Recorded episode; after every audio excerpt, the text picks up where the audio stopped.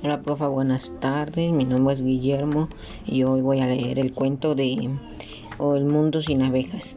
Era una mañana soleada y el mundo despertó con una grave noticia. El mundo amaneció sin abejas. Se habían ido para siempre. La noticia se propagó por el mundo y los científicos empezaron a preocuparse, ya que las abejas eran uno de los polinizadores principales y sin ella los demás polinizadores tendrían que trabajar más de lo que trabajaban. Al principio, lugares con muchas flores o áreas verdes perdían gran cantidad de plantas. Algunas plantas en peligro de extinción empezaban a morir rápidamente y algunas hasta ya no se podían reproducir.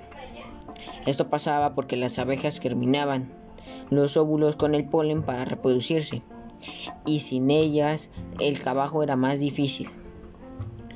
Se veían mariposas y colibríes por muchos lados, pero los colibríes se cansaban muy rápido, porque su aleteo de, sus alas era demasiado rápido.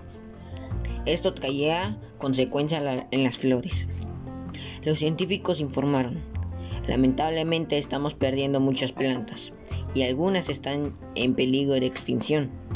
Los polinizadores trabajan muy duro.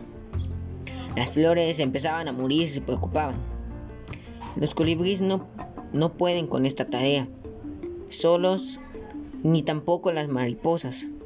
De pronto empezó a haber un fuerte viento y las flores empezaron a alegrarse poco a poco. Amigos, el viento nos ayudará con nuestra polinización para seguir creciendo.